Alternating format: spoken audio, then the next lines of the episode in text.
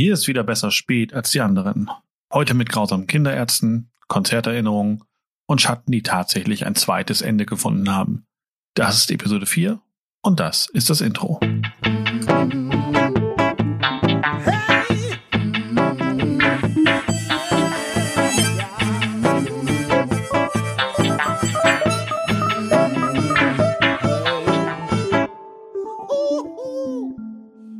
Ein herzliches Willkommen und Hallo. Ein herzliches Willkommen und Hallo. Das hast du schön gesagt. Das habe ich mir extra notiert vorher. Man gut. Man gut. Ein herzliches Hallo und äh, Willkommen. Auch von meiner Wow. Seite. Wow. Hast du auch Wow. schon vorbereitet, oder? Mm, äh, Ich habe ja einfach nachgeplappert jetzt. Ach so. Ja. Okay. Funktioniert ja auch. Ähm, schön, dass wir beisammen sind. Wie immer. Wie immer. Ihr da draußen, wir hier vor Genau. unserem Mikrofon. Auch wenn es diesmal länger gedauert hat. Aber dafür Spitzenfolge, in der zumindest ein großes Versprechen eingelöst wird. wir werden heute über Dr. Horrible Singalong Blog sprechen. Ja. Ja, ich habe die Zeit gefunden. Ich habe es gesehen. Ich habe mich drauf gefreut. Ich mich auch. Also so richtig. So richtig, richtig? So richtig, richtig. Yay! Yay. Ähm, genau. Von daher würde ich sagen, du hast es gerade aktuell geguckt, richtig? Genau, ich habe das so ganz, ganz aktuell geguckt. Du wahrscheinlich schon ein paar Mal mehr. Ja, so 20 Mal oder so. Mhm. Genau. Da kann ich jetzt schon sagen, nach einem Mal gucken hat man verstanden, worum es geht, kann Dinge gut finden und jetzt habe ich auch das mit den drei Akten äh, verstanden. Die werden ja auch eingeblendet zwischendurch. Also so ein Screen steht drauf. Erster Akt, zweiter Akt, dritter Akt.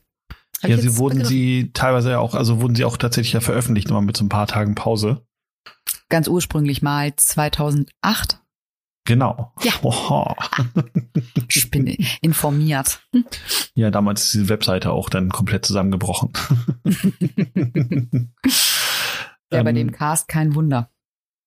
Ja, ich glaube auch, dass einfach gerade in dieser Szene nicht nur der Cast zieht, sondern dass äh, Joss Whedon einfach auch als Name sehr zieht. Gerade nach äh, Buffy oder Dark Angel und solchen Geschichten.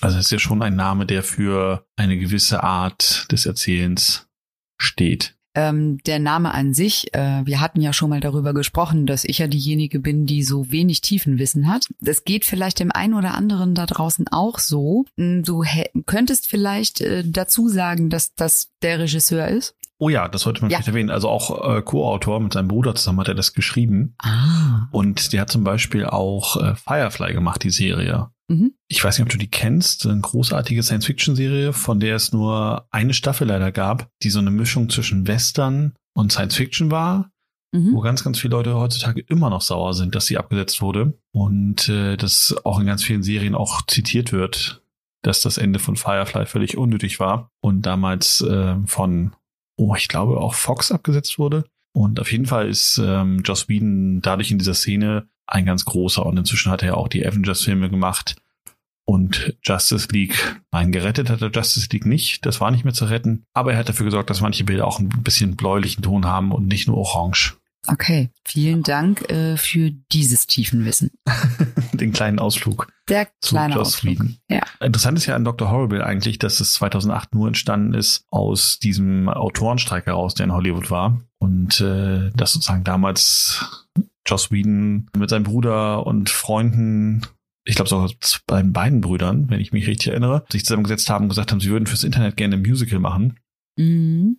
Und dann Leute wie Neil Patrick Harris, Nathan Fillion, den er eben aus Firefly kennt, da hat er die Hauptrolle gespielt. Und der Simon Helberg, der bei Big Bang Theory Howard spielt, der spielt da Ja. auch mit. Das sind alles Leute, die kannten sich so privat und die haben die gefragt und die waren alle dabei dann und das war wohl sogar noch ein bisschen problematisch, weil als sie dann wirklich angefangen zu filmen, ging das Filmen in Hollywood auch schwer los, sodass sie ein bisschen Angst hatten, dass sie zeitlich überhaupt noch zusammenkommen.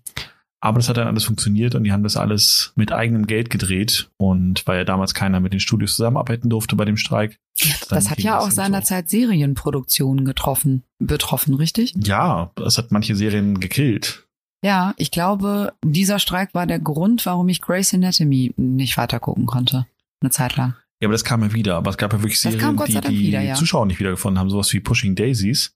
Oh, das war so super. Die Ja. sind dem Streik zum Opfer gefallen. Ja, die haben danach das Publikum nicht wiedergefunden. Also das ist, Oh. das ist eben, es gab so ein paar Serien, die da dran kaputt gegangen sind. Pushing Daisies fand ich ganz großartig und war todtraurig, ähm, dass äh, die Serie irgendwann abgesetzt worden ist. Das war genau mein Humor. Es war Ja. auch so ein bisschen weird. Hm, Ja, das war so ein bisschen weird. Und ähm, ja, musste ich halt Grey's Anatomy weitergucken, ne?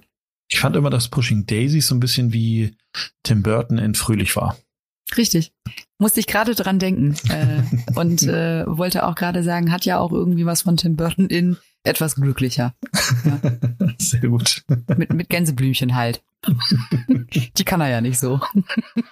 Die Gänseblümchen. Tja, Ja. zumindest sind, ist so der äh, Dr. Horrible Sing-Along Blog entstanden und es ist tatsächlich ein sehr schönes Online-Blog-Musical geworden. Also man kann das, glaube ich, auch gar nicht so richtig beschreiben. Es sind sehr viele unterschiedliche Lieder. Neil Patrick Harris kennt man als Barney aus How I Met Your Mother und als Dewey Hauser. Lang, lang ist es her. Das ist richtig lange her. Ja. Und ansonsten ist er ja auch Musical-Darsteller, hat auch irgendwie Preise gewonnen und irgendwie diese Tony Awards ja ein paar Mal moderiert. Kann man sich bei YouTube auch sehr coole Eröffnungsnummern von ihm angucken. Der singt da drin eigentlich ganz cool, finde ich. Und ich finde auch die anderen machen das sehr, sehr lustig. Sie gehen, finde ich, auch sehr locker damit um, wie dass das Budget nicht so groß war. Also von daher, ich finde das alles sehr sympathisch und ich habe irgendwie immer mir einen zweiten Teil gewünscht. Frag mich aber, ob ein zweiter Teil wirklich gut werden kann. Nächste Akte. Du hattest mich in der ersten Folge war das, glaube ich, korrigiert. Ich hatte kurz davon berichtet, dass ich leider nur die erste Folge gucken konnte oder den ersten Teil. Wurde korrigiert. Du sagtest, nein, es sind Akte. Das heißt, du kannst dir gar keinen zweiten Teil wünschen, sondern nächste Akte kannst du dir wünschen. Nee, ich glaube, das ist schon abgeschlossen mit der Dreiaktstruktur. Ich glaube, dass der, die also zweite du wünschst Folge dir einen zweiten. Teil in der Dreiaktstruktur. Okay, Äh, ja, darauf kann mir ich generell einen zweiten Teil, aber ich glaube, das ist so ein bisschen, wie man sich von seiner Lieblingsserie immer noch mehr Folgen wünscht und irgendwann merkt man, oh fuck, hätten sie doch früher aufgehört. Mit Weißt- welcher Serie ging dir das so? Oh, einige.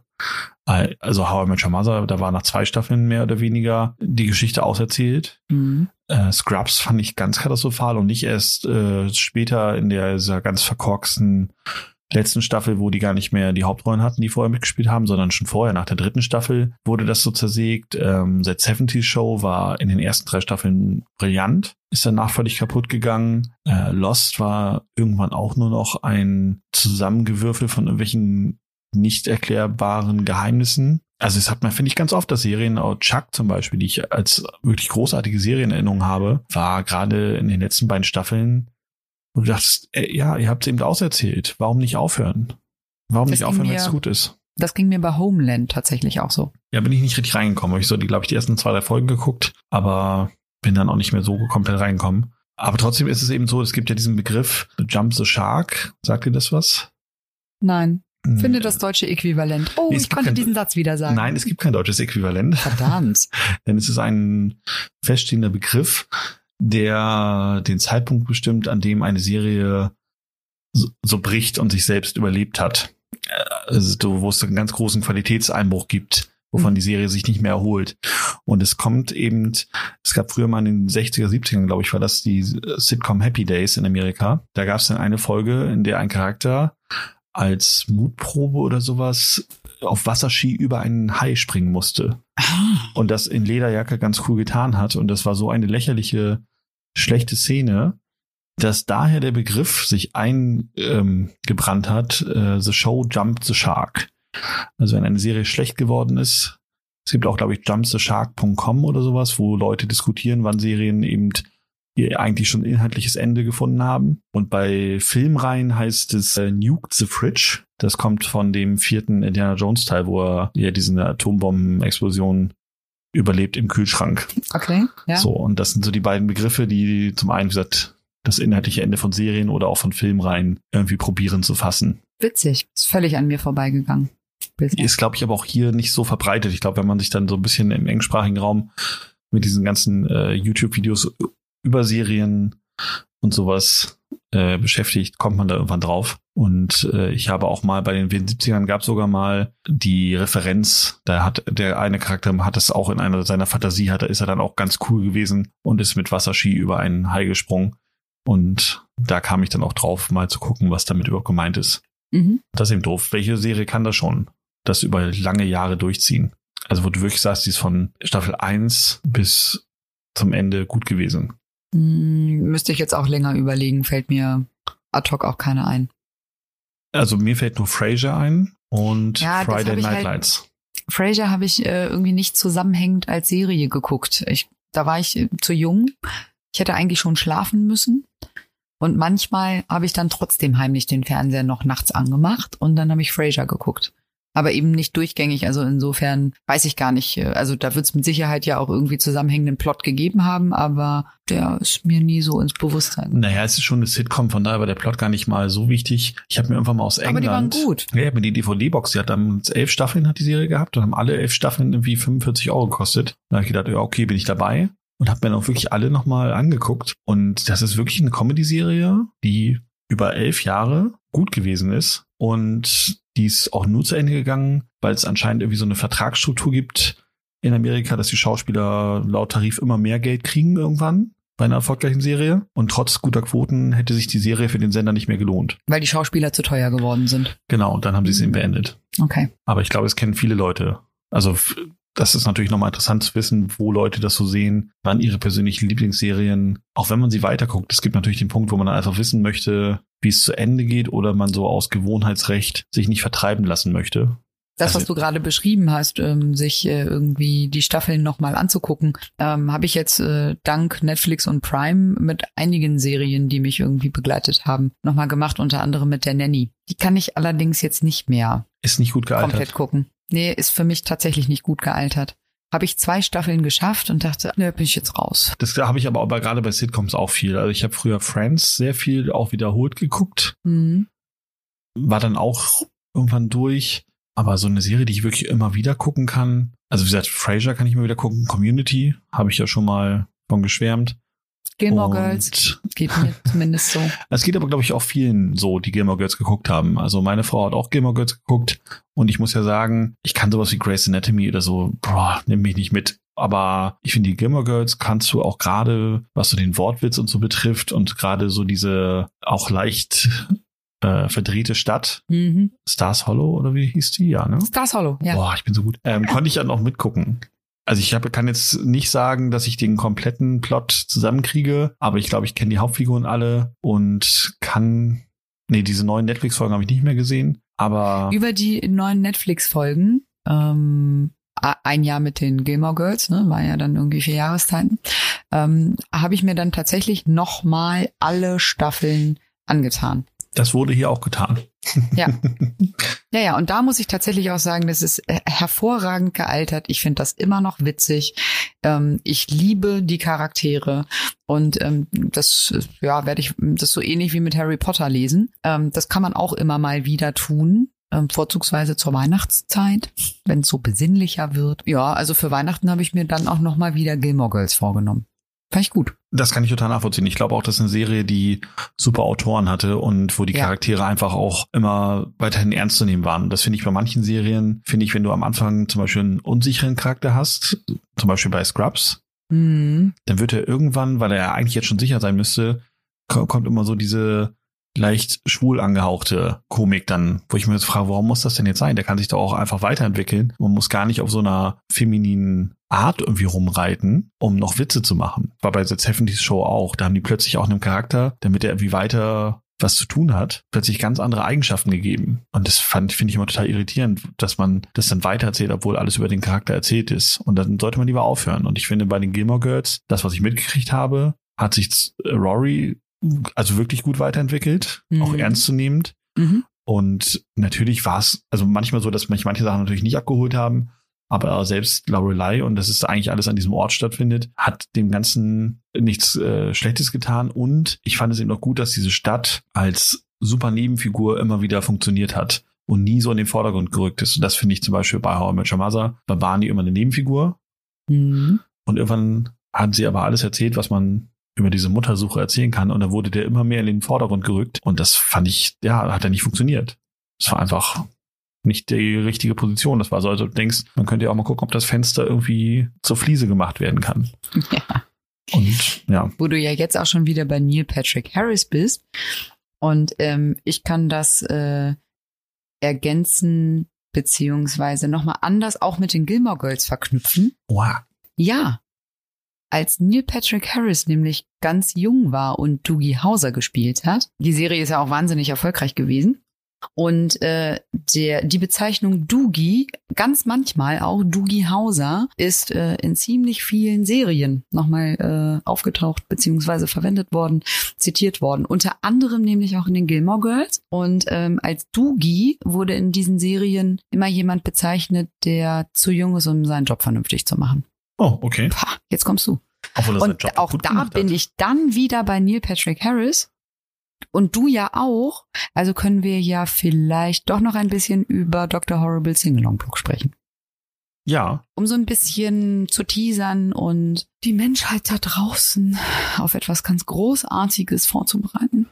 also dann möchte ich noch mal sagen, um das auch, was du sagst, zu teasern. Ich finde, wenn man so ein bisschen über diese Geschichte nachdenkt, dann hat es auch eine gewisse Aktualität, wie sich der Hauptcharakter Dr. Horrible ähm, so ein bisschen an der Gesellschaft auch abarbeitet. Also an diesem ganzen medialen Ding und in dieser Berichterstattung. Und äh, wie er, ich glaube, in dem einen Lied singt er auch so, ähm, dass es, ob es irgendwas ändern würde, wenn er das Grundwasser vergiften würde. Also ob es dann Mhm. wirklich schlimmer werden würde. Mhm. Und die Medien, wie die in dem einen Lied dargestellt werden. So, let's all be, all be our best. Next up, who's gay? So, das ist dann so, ja, und so läuft's eben so. Und das ist ja auch ähm, zum Ende hin dann ja auch nochmal das Ganze ernster aufnimmt, wie sozusagen ein in den Medien gefeierter Held dargestellt wird. Und natürlich hat er jetzt nicht die ernstesten Ziele, aber wie ich finde, wenn man drüber nachdenkt, kann man aus der Geschichte doch noch ein paar Sachen rausziehen. Ja, das hatte unbedingt etwas äh, gesellschaftskritisches, ausgelagert auf Dr. Horrible und dahinter steht ja aber auch nur ein Mensch ohne mediale Öffentlichkeit, ohne fragwürdige Ziele dahinter. So, also auch die Trennung fand ich gut. So, ein- einerseits Dr. Horrible, aber das ja auch nur das alter Ego. Und dann haben wir ja eigentlich den Billy noch mit sehr menschlichen Gefühlen. Verrate ich jetzt schon zu viel? Nein, ich glaube, man sollte ein bisschen aufpassen, was im dritten Akt passiert. Das ist dann, glaube ich, noch mal so ein bisschen, das sollte man den Leuten vielleicht noch mal lassen. Also ich finde, dass er sich an guten Themen abarbeitet, dass es aber auch lustig ist, dass die Lieder, die kann ich auch so gut hören. Und ich mag die Art der Produktion auch, dass du merkst, dass sie das nicht mit übermäßig viel Geld gemacht haben, dass äh, in diesem Chor, der immer die Post singt, um es jetzt mal zu beschreiben, Mhm. sind ja auch der, die beiden Brüder auch drin von ihm, also der Jet Whedon und ähm, Zach Whedon, das sind ja, der eine ist ja der Musikproduzent sozusagen und der andere ist ja auch, ich glaube, das ist ja auch Au- das ist ja der Autor, der mit ihm das geschrieben hat. Und die sind dann sozusagen auch als Schauspieler engagiert. Und das eine ist auch die Frau von äh, Joss Whedon, die dann zu sehen ist und so weiter. Das hat so ein bisschen was von einem hochklassigen Studentenfilm mit, ja, wie sage, finde echt guter Musik und Ja, die Musik ist tatsächlich sehr, sehr gut. Das hat mir auch sehr gut gefallen, was mir äh, an einigen äh, der Songs, Stücke äh, sehr gut gefallen ist, ähm, zu merken, also sie singen ja oft auch mehrstimmig miteinander, aneinander vorbei. Ähm, was aber funktioniert, ist auf eine gute Melodie Texte zu packen, die so völlig gegensätzlich sind und man echt Mühe hat, sich auf den einen oder die andere zu konzentrieren. So, sie besingt das Schöne in der Welt und äh, ähm, äh, er arbeitet eigentlich äh, exakt mit der gleichen Gesangslinie, aber mit ganz anderen Worten noch nicht mal dagegen an, sondern es wird dann auch noch zwischen dem ganz Schlechten und dem ganz Tollen äh, irgendwie eine, eine Harmonie hergestellt. Über die Musik. Das hat mich sehr begeistert. Man dachte, ja, ich muss es wahrscheinlich auch noch 18,5 Mal gucken, ähm, damit ich mir irgendwie die eine Gesangslinie und den Text äh, und das andere Ohr ausgeschaltet und irgendwie das eine Auge noch zugehalten, damit ich mir äh, beides äh, irgendwie auch äh, sprachlich erarbeite. Ja, es ist so ein bisschen Das wie ein guter Pixar-Film. Also ich Ja, finde, man genau. kann drüber lachen und es einfach lustig finden. Man kann aber noch mehr drin finden, wenn man den nochmal guckt. Mhm. Und bei einer halben Unbedingt. Stunde oder 40 Minuten, was es geht, ist es ja auch völlig machbar, das nochmal zu gucken irgendwann. Das ist jetzt ja kein zweieinhalb Stunden Epos, wo man sagt, ich analysiere das jetzt nochmal. Und ich, man kann auch einfach nur die Musik, glaube ich, irgendwie auch als Soundtrack bestimmt auch irgendwo einfach kriegen. Und von daher hat man natürlich die Möglichkeit, sich damit so ein bisschen auseinanderzusetzen. Und es ist einfach wirklich unterhaltsam und schön zu sehen, dass da einfach ein paar kreative Leute zusammengekommen sind, ohne großes Studio dahinter und gesagt haben, das ist eine Idee, die wollen wir jetzt gerne umsetzen. Und ich finde, man merkt schon, dass die da alle auch Bock drauf hatten. Ja, das merkt man äh, dem Ganzen auf jeden Fall an. Das ist mir auch aufgefallen. Genau, also das dass da auch kein Erfolgsdruck in dem Sinne hinterstand, sondern dass die das alle gemacht haben, weil sie Bock drauf hatten und irgendwie die Idee umsetzen wollten. Und ich glaube, da stand ja auch hinter, man hat sich, äh, man, man hat, sie haben halt geguckt, wie Handlung sich entwickelt und so lange dauert das dann halt. Anstatt irgendwie noch zu gucken, was können wir noch reinquetschen und wo können wir da noch irgendwie was hin entwickeln. Haben wir einfach mal nicht gemacht, haben wir mal laufen lassen, haben festgestellt, ja, es sind am Ende 43 Minuten gewesen und die sind super. Und es war ja vor einer Zeit, bevor auch diese Streaming-Anbieter, sowas wie Netflix und so, auch noch mehr Freiheiten gegeben haben. Mhm. Du musstest ja nicht in irgendein Sendeschema oder sowas reinpassen. Und das ist natürlich damals auch wirklich, ja, von der ganzen Herangehensweise her auch fürs Fernsehen und so gar nicht so möglich gewesen. Von daher ist das natürlich ein sehr großes Internetprojekt gewesen mit bekannten Leuten. Auf jeden Fall. Es hat natürlich viele Vorteile gehabt. Aber ich finde, es wurde einfach zu Recht vielfach prämiert irgendwie. Und irgendwo gab es auch, glaube ich, mal eine Bühnenversion davon. Aber da habe ich jetzt, also man kriegt auch viele Musicals hier gar nicht so mit. Also ich glaube, das, oder ich, ich bin da sowieso nicht drin im Thema, aber ich glaube, das, was man in gewissen Städten an Dichte für von Musical-Aufführungen hat, äh, das kriegt man ja, finde ich, bei uns auch gar nicht so, so mit. Mhm. Auf gar keinen Fall. Genau. Tja, wir haben jetzt schon wieder ziemlich lange über das Thema. Was heißt, wir haben noch nicht lange geredet, aber ich glaube, oder ich hoffe, haben dass wir die Leute neugierig genug. gemacht haben. Das, das will ich hoffen. Und mehr wollen wir ja auch gar nicht verraten. Guckt euch das an.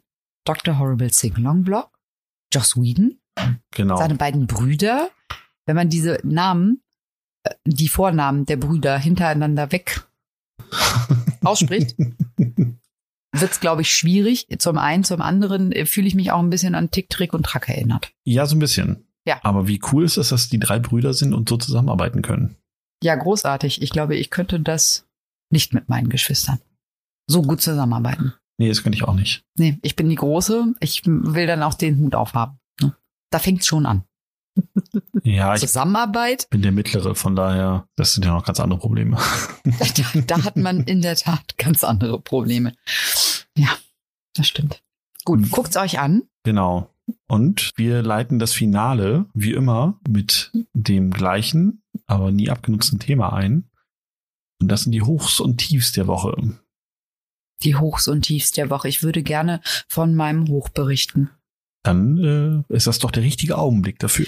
Das ist der richtige Augenblick dafür. Ich war am Freitagabend in Berlin in der Max-Schmeling-Halle und habe Eddie Vedder live gesehen, den Sänger von Pearl Jam. Und ähm, nicht nur, dass diese Tatsache an sich für mich ja schon ein Hoch dargestellt hat. Ich wurde mit doppelt und dreifachem Hoch belohnt. Das fing nämlich schon damit an, als ähm, wir in die Halle gekommen sind und unsere Plätze gesucht haben. Also Eddie Vedder, äh, Sänger von Pearl Jam, mh, ist auf seinen Solo-Tournees sehr darauf bedacht, ähm, ja, so ein sehr intimes Konzert zu geben. Ein intimes Konzert heißt dann was? Ähm, heißt, dass in der Max-Schmeling-Halle äh, 12.000 Menschen untergebracht werden können, wovon, glaube ich, 10.000 tatsächlich auch da waren.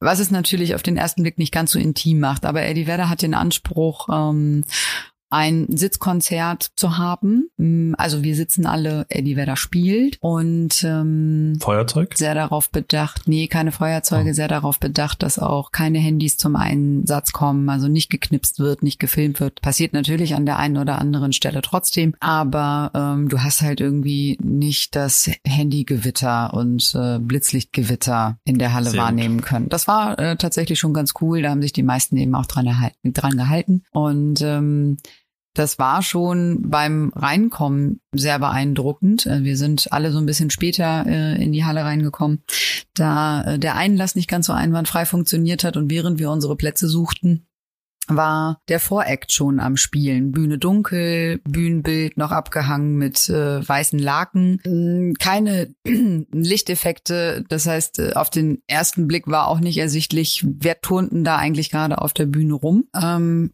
man konnte erkennen, okay, ein Mann mit einer Akustikgitarre. Und dieser Typ hatte eine so wahnsinns großartige Stimme, dass ich das erste Mal schon geheult habe, bevor ich meinen Platz überhaupt erreicht hatte, weil ähm, der in Mark und Bein gesungen hat und äh, so unglaublich versiert mit seiner Stimme umgehen konnte. Aber das, was der Bohlen immer sagt, ne, du kannst zwar technisch gut singen, aber was dir fehlt, das Gefühl, dem nicht. Ähm, und zwar war das Glenn Hansett, ein irischer Schauspieler und Sänger, der dann auch immer wieder als Sidekick mit auf die Bühne gekommen ist, während äh, Eddie Vedder dann schon gespielt hat. Und ähm, allein die halbe Stunde mit Glenn Hansard und seinen Songs war großartig. Also auch das kann ich jedem nur empfehlen, da mal reinzuhören. Das habe ich im Nachgang dann auch sofort gemacht. Und ähm, ja, der Eddie kann das auch immer noch. Ne? Der hat seine Stimme auch immer noch gut im Griff, ähm, so wie damals, als sie mit Pearl Jam angefangen haben. Ähm, das Solo-Programm ist so ein Mix aus äh, Pearl Jam-Songs, waren eben auch viele Bandfans da. Ähm, dann hat er Solo aber eben auch eigene Songs geschrieben, ähm, hat äh, ein paar Cover gespielt äh, in Hommage an Tom Petty, die Beatles. Ähm, dann gab es noch einen Song von R.E.M. Äh, gekoppelt an die Geschichte, dass ähm, er damals, als R.E.M. Auftritt in Berlin hatte, wohl auch irgendwie dabei war. Und die hatten aber nicht nur ein Konzert, sondern haben parallel auch irgendwie aufgenommen. Und äh, er war dann schon im Hotel und gegen abends um elf und wollte sich die Zähne putzen, ruft Michael Stipe an und sagt, ah, wir sind gerade im Studio und bei dem einen Song könnten wir deine Stimme echt gut gebrauchen. Äh, komm doch noch mal vorbei. Und er hätte äh, am liebsten gesagt, eigentlich bin ich gerade auf dem Weg ins Bett. Und dann hat er äh, erzählt, ja, so schnell habe ich noch nie meine Zähne geputzt und hat mich dann trotzdem noch schnell wieder umgezogen. Entschuldigung, Michael Stipe hat angerufen. So. Und den Song hat er dann eben auch noch performt. Und äh, dann äh, kam Glenn Hansard auch wieder auf die Bühne und sie haben Black, ein, einer der größeren Hits von Pearl Jam, ähm, zusammengespielt. Und 10.000 Menschen haben, nachdem die beiden eigentlich schon fertig waren, zwei Minuten lang den Refrain einfach weiter gesungen. Und äh, das hatte zur Folge, dass äh, Herr Werder sehr mit seinen Tränen zu kämpfen hatte und sowas formulierte wie, ihr fickt mich gerade richtig. Dann aber die Kurve gekriegt hat und sagte, ja, auf dieser Welle würde ich jetzt gerne noch eine Weile weiter surfen. Geiles Publikum, ähm, geiler Sound auch in der Max-Schmeling-Halle, das muss ich auch sagen. Also das war richtig gut abgemischt. Die Akustik ist ganz großartig. Ähm, du hättest das äh, tatsächlich mit deinem Telefon auch aufnehmen können, das Konzert, und hättest irgendwie 30 Meter von der Bühne entfernt äh, und die Aufnahme hinterher nochmal sich anhörend, ähm, hat jedes einzelne Wort verstanden. So, und ähm, das, das war richtig toll. Naja, und dann ist er kurz darauf äh, eingegangen, dass halt, wie gesagt, Akustik geil ist, Publikum geil ist und er müsste mal mit der Band sprechen, ob sie nicht nächstes Jahr im Sommer in der Max-Schmeling-Halle nicht einfach nochmal ein Konzert geben. Das wäre super. Wäre ich auch dabei, ähm, um äh, dann eben zu sagen, und weil das hier so geil ist, äh, surfen wir auf dieser Welle noch eine Weile weiter und er hat drei Stunden gespielt insgesamt. Und oh, krass. Ähm, ja, ja, ja, Viertel vor neun hat er angefangen, kurz vor zwölf sind wir draußen gewesen. Also Richtig, richtig gut. Cool. Absolutes Hoch. Ja, in Kombination mit Berlin ein absolutes Hoch, ja. Ich als Filmnerd musste noch ergänzen, dass dieser Glenn Hansard in dem großartigen Film uh, Once mitgespielt hat und ich glaube sogar auch einen Oscar dafür gewonnen hat für die Super. Filmmusik. Ah, großartig. Siehst du, genau. das ist äh, wieder diese Art von tiefen Wissen, die ich nicht habe. Da, dazu bin ich zu wenig Nerd. Ähm, er immerhin spielt einen irischen Musiker. Ach nein, wirklich. also, also ich habe den Film selber nur als Trailer gesehen und äh, habe ihn sogar im Regal stehen als Blu-ray. Ah, okay. Aber bin noch nicht dazu gekommen, den zu gucken. Ist aber wohl eine absolute Empfehlung und soll sehr, sehr cool sein, sowohl filmisch als auch musikalisch. Ja, also musikalisch kann ich das nur bestätigen. Der Typ ist der Knaller. Und äh, aber danke auch für den Filmtipp. Äh, da habe ich dann vielleicht auch gleich das nächste Hoch, äh, was ich da am Medienhimmel so entdecken kann. Danke. Willst du mit deinem Tief weitermachen? Also ich mit etwas weitermachen. Mach doch mal mit deinem Hoch weiter. Zweimal hoch ergibt ja dann vielleicht auch tief. Ein Tief. Mm, ja, mein Hoch war dass ich ein Tief, was ich schon mal genannt hatte, irgendwie negieren konnte oder ins Gegenteil umkehren konnte. Und zwar habe ich mich tatsächlich nochmal an Sekiro gewagt. Das Spiel, was ich mal erwähnt habe, wo ich mich sehr darauf gefreut habe, was mir dann doch zu schwer war oder mich einfach frustriert hat, wo ich offiziell bekannt gegeben habe, dass ich damit aufhöre. Mhm. Äh, ich habe dann irgendwie einen Abend gehabt, wo ich dachte, ich, ach mein Gott, ich wüsste nicht, was ich jetzt tun soll. Also natürlich gibt es total viele sinnvolle Dinge zu tun, aber man möchte ja auch manchmal Quatsch machen. Und dann habe ich das Spiel wieder eingelegt und habe sofort ein Erfolgserlebnis gefeiert bei einem Gegner, den ich, der mich vorher zur Verzweiflung gebracht hat.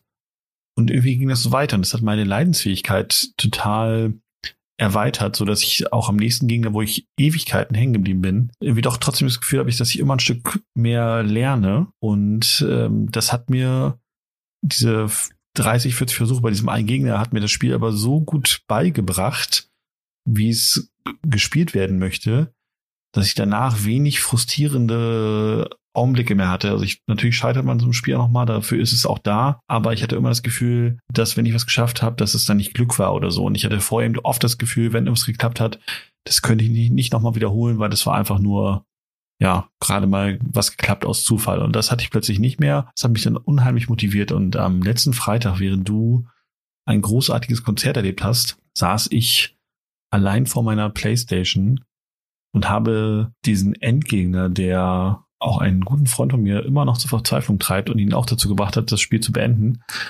habe ich, glaube ich, innerhalb von sechs Versuchen wirklich sehr souverän zur Strecke gebracht und habe damit Sekiro durchgespielt. Und es hat mich dann irgendwie sehr gefreut. Das kann man zwar nicht so richtig nachvollziehen, dass man dann doch voller Adrenalin ist, wenn man das dann geschafft hat. Und auch wieder gemerkt hat, dass man so Hand-Augen koordinativ besser geworden ist. Mhm. Also dass man es einfach verstanden hat, die Bewegungsabläufe, die gebraucht werden. Und dass sozusagen die, der Weg von der Kopf, vom Kopf zur Hand kürzer geworden ist, zumindest dafür. Das war schon sehr cool zu merken, oha, ich hab's raus. Ich habe verstanden, was es will und ich kann richtig reagieren.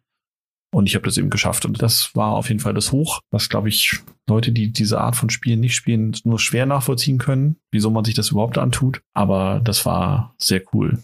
Also ich bin ja äh, mehrfach schon bekannt, bekennende Nichtspielerin.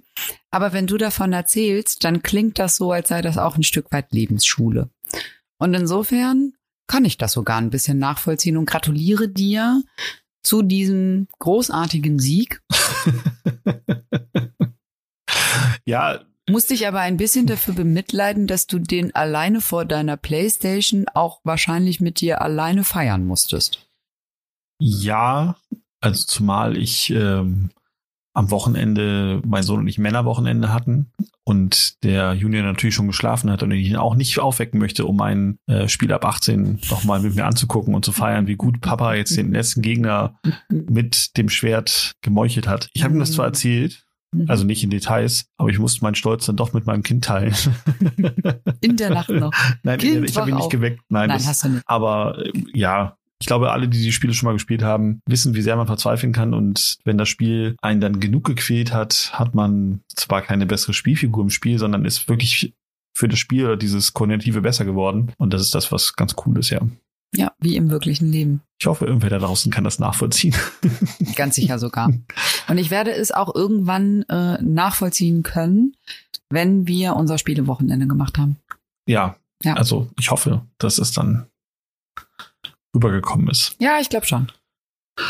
Tja, und ich glaube, und ich würde vorschlagen, dass wir, dass ich jetzt einen Tief nenne, was, wo ich weiß, dass wir das teilen. Okay. Und zwar ist es ein Serientrailer, der uns beide ein bisschen, ich weiß nicht, fassungslos ist vielleicht zu viel gesagt, aber irgendwie nah dran nah dran ähm, zurückgelassen nah dran. hat. Und das ist der Trailer für die Serie Batwoman. Der das, Titel sagt eigentlich schon alles. Na, es gibt wohl Comics, die ganz gut sein sollen mit dem Titel Batwoman, wo das wirklich schlüssig erzählt ist, dass da eine Frau in diese Rolle schlüpft und das ist ja auch völlig in Ordnung. Man kann sich da ja sonst was ausdenken. Also auch Thor war, glaube ich, jetzt mal zeitweise ein weiblicher Charakter in einer Comicreihe und so weiter. Ich finde das gar nicht schlimm, aber das, die Frage ist eben, erzählst du eine Geschichte einer starken Frau oder einer Frau, die ihre Stärke findet? Mhm. Oder erzählst du die Geschichte einer Frau, die besser ist als ein Mann? Und das degradiert weibliche Charaktere so unglaublich. Wenn du auf- letzteres versuchst. Ja. Genau. Und das Mhm. es in den Trailer kommt das so komplett durch. Mhm. Es wird in den Dialogen erwähnt, es wird in den Texttafeln erwähnt. Es geht nur auf diese, so jetzt macht das mal eine Frau Schiene.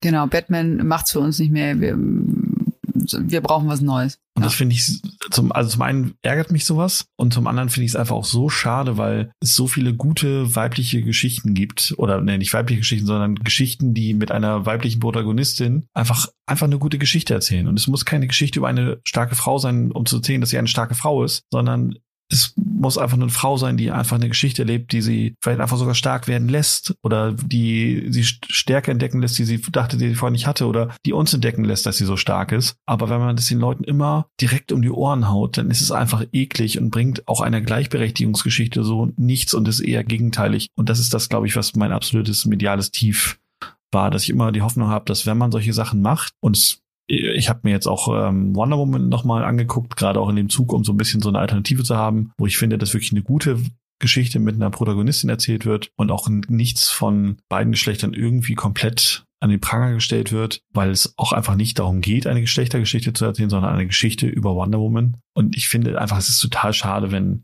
Filmemacher vergessen, dass das da ist in den meisten Fällen, um eine Geschichte zu erzählen und nicht um irgendeine politische Aussage zu treffen. Dass Filme das auf jeden Fall tun und nicht komplett frei sind davon, ist mir auch klar. Aber das kann man entweder nicht mit Absicht machen, nicht im Zentrum machen oder zumindest subtiler. Ja, das empfinde ich ähnlich. Ähm, Also der Trailer alleine macht schon deutlich, ähm, dass da irgendjemand den Anspruch hatte, Superheldentum ähm, mit gesellschaftlich, politisch relevanten Themen zu vermengen. Und das kann nicht funktionieren. Schon, also schon alleine nicht, wenn man es genau so einmal formuliert. Wir haben irgendwie Superheldentum und ähm, ähm, bestimmte ähm, rhetorische, filmische, wie auch immer Mittel zur Verfügung, um irgendwie diese Charaktere zu zeichnen. Und dann kommt jemand auf die Idee, aber ja, wir müssen ja immer noch diese Gender-Diskussion führen. Und am allerbesten macht sich Batwoman doch als zachte, kleine Frau mit ganz kurzen Haaren, die zufälligerweise auch noch lesbisch ist. Also mehr auf die zwölf geht ja nicht. Ne? Da, da wollte ich auch schon selbst den Trailer nicht zu Ende gucken. Ja, ist ein bisschen wie ein deutscher Film, der immer denkt, dass er keinen Anspruch hat, wenn nicht irgendwie Krebs hat oder irgendwie eine Nazi-Vergangenheit oder irgendwie keine Ahnung. Ja, genau. Also das ist ein bisschen, und das ist mit diesem äh, Gender-Ding, das auch nicht, wie gesagt, wir haben ja das Thema Gleichberechtigung schon ein paar Mal gehabt. Es geht überhaupt nicht darum. Es geht darum, dass, glaube ich, ähm, gerade diesem Thema Gleichberechtigung mehr gedient ist, dass man einfach zeigt, dass Frauen eigenständige Geschichten ohne Bezug auf ein Geschlechterthema haben. Genau. Und es gibt total gute Geschichten. Von Kindergeschichten bis Erwachsenengeschichten. Und Stärke zeichnet sich eben, ähm, oder die Stärke einer Frau zeichnet sich eben nicht dadurch aus, dass sie sich ähm, männliche Klischees und äh, Attribute passend zurechtschneidert. Ja, sie muss auch nicht stärker sein als. Nee, genau. Völliger Blödsinn. Und das Genau. ist eben auch sehr schade, ähm, dass das äh, gesellschaftlich immer noch so durchdringt. Also im Berufsleben finde ich auch ganz stark wahrnehmbar. Frauen in Führungspositionen ähm, ist gar nicht unser Thema, könnte ich trotzdem Stunden von berichten. ähm, so, schwierig. Ja. Ja, ich glaube, das sind auch schwierige Themen. Also es gibt auch so Sachen, wo ich mir auch manchmal gar nicht anmaßen möchte oder mich auch gar nicht in so einer öffentlichen Diskussion verstricken möchte. Ich glaube, es ist einfach ein hochsensibles Thema. Ich finde aber, Geschichtenerzähler erzählt bitte Geschichten. Und es ist, kann eine Geschichte über alles Mögliche sein. Aber bitte vergesst nicht, dass es eine Geschichte ist, die ihr erzählen wollt. Und dass über die Geschichte kann was transportiert werden. Aber fangt bitte mit der Geschichte an. Und hört auch bitte damit auf. Und alles andere können man dazwischen machen. Genau. Aufhören ist übrigens ein gutes Stichwort. Genau, wir kommen zum Ende. wir kommen zum Ende. mit dem Tief. Aber ich glaube, wir konnten ganz gut darlegen, warum das unser gemeinsames Tief war. Ich finde es auch gut, dass es unser gemeinsames Tief ist. Und dass es schon äh, so also Gemeinsamkeiten gibt in der kurzen Zeit, die wir miteinander unterwegs sind. Genau. Ja. Ansonsten bleibt es noch mal zusammenzufassen. Neil Patrick Harris. Von Doogie Hauser MD zu Dr. Horrible Singalong Blog, richtig? Und alles dazwischen. So. Und alles die dazwischen. Musicals. Äh, bei Sweeney Todd hat er auch in der Musical-Variante mitgespielt. Das möchte ich nochmal sagen. Das auch, kann man sich auch angucken bei YouTube. Ausschnitte davon, wenn man das mal sehen möchte. Und Da dann haben wir auch wieder Tim Burton dabei. Da haben Irgendwie. wir auch, Ja, Tim Burton ist müssen wir auch Konstante. wieder, ja, ist eine Konstante, müssen wir auch immer mal wieder irgendwie erwähnen. Ist ja auch gut. Kann man sich auch alles angucken, eigentlich. Genau, dann haben wir beide wenn auf man der es Liste, nicht witzig möchte. dass wir Once vielleicht nochmal gucken mit äh, Glenn Hansard. Ja. Und Eddie Vedder mal reinhören. Wenn man die Chance hat, auf ein Konzert zu gehen, sollte man das auch tun. Batwoman vielleicht eher nicht. Wer auf schwere Spiele steht, steht Sekiro durch, probiert zu verstehen, was das Spiel von euch möchte und dann macht es auch Spaß. Sonst ist es Kacke. und ansonsten hat es mir wieder total Spaß gemacht und ich hoffe allen anderen auch und dir auch besonders und ja, das gebe ich total gerne zurück. Natürlich. Wir machen weiter. Wir treffen uns wieder in Folge 5 nächste Woche. genau, bis Folge 5. Bis Folge 5. Auf Wiederhören.